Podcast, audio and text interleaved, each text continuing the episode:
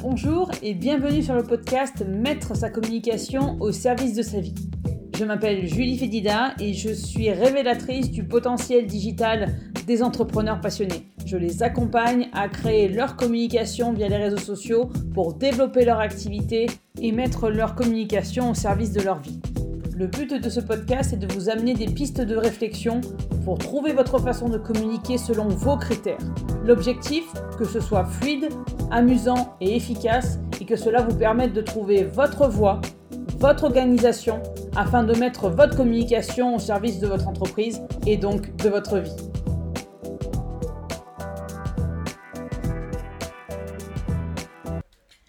Septième épisode, ne jamais arrêter de communiquer.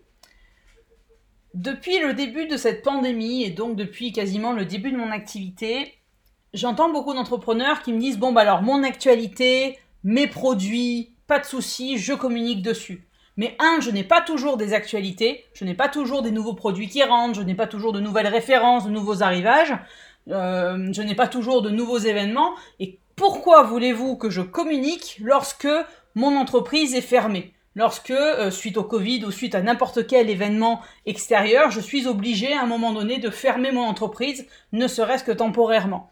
Eh bien, j'ai envie de vous dire que c'est une erreur d'arrêter de communiquer juste parce que votre entreprise n'a pas d'actualité ou parce que votre entreprise est fermée euh, au public. Je vais vous expliquer pourquoi. La première raison, c'est que si vous ne communiquez pas, si vous ne, vous ne vous montrez pas régulièrement vous ne vous rendez pas votre entreprise visible, les algorithmes, comme vos clients de cœur, vont vous oublier.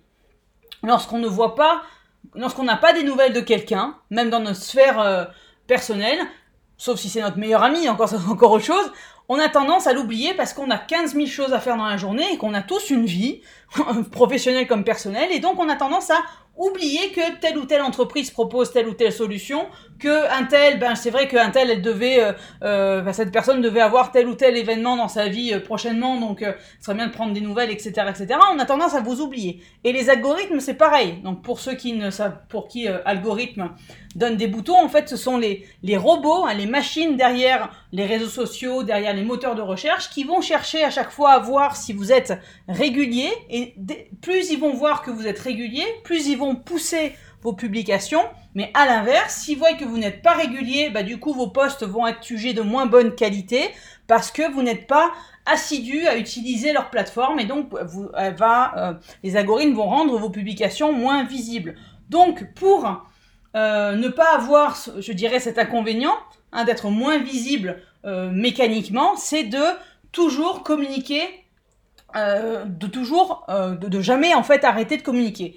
Vous allez me dire, mais qu'est-ce de, quoi je parle lorsque justement je n'ai pas d'actualité, lorsque je n'ai pas, euh, lorsque mon entreprise est fermée. Alors, lorsque vous n'avez pas d'actualité, je vous invite à revoir les précédents épisodes où je disais, ben, où je faisais notamment un épisode sur j'ai pas d'idée sur quoi je publie, et là je donne en fait quelques idées, on va dire principales sur le type de contenu. Mais retenez ça, c'est que tout, toutes les occasions ou presque sont bonnes pour communiquer. Il n'y a pas que vos actualités, vos promos, vos nouveaux arrivages que vos, que vos clients de cœur veulent voir.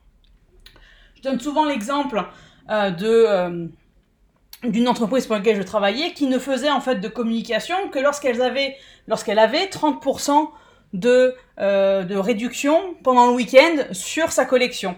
Mais j'ai envie de vous dire que si vous, si vous voyez les moins 30%, mais que vous ne savez pas 30% sur quoi, les 30%, ils vont pas vous intéresser, ils vont pas vous amener, vous inciter à acheter. Vous avez besoin d'abord de savoir bah, ce que propose l'entreprise. Qui est enfin, qu'est-ce que cette entreprise, qu'est-ce qu'elle propose, son histoire, etc., etc.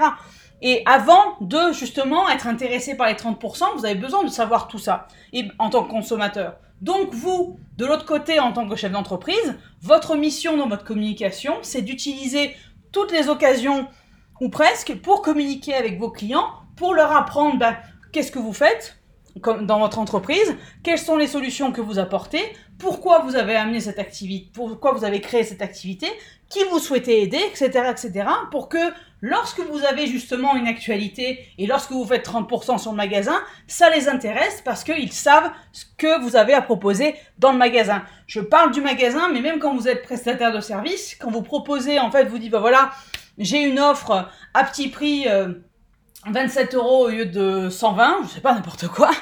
Bah, si jamais vous ne leur dites pas déjà ce que vous faites vous et ce que va euh, ce que va leur ce que va apporter l'offre que vous avez en promotion, ça ne va pas les intéresser. Juste avoir votre euh, un gros moins 30% placardé sur votre page Facebook, un gros moins 30% euh, sur votre compte Instagram ne va pas les inciter à acheter s'ils ne savent pas déjà ce que vous avez à proposer et s'ils ne savent pas déjà que c'est avec vous qu'ils veulent travailler. Donc, dans le sens de qu'est-ce que je communique quand je n'ai pas d'actualité,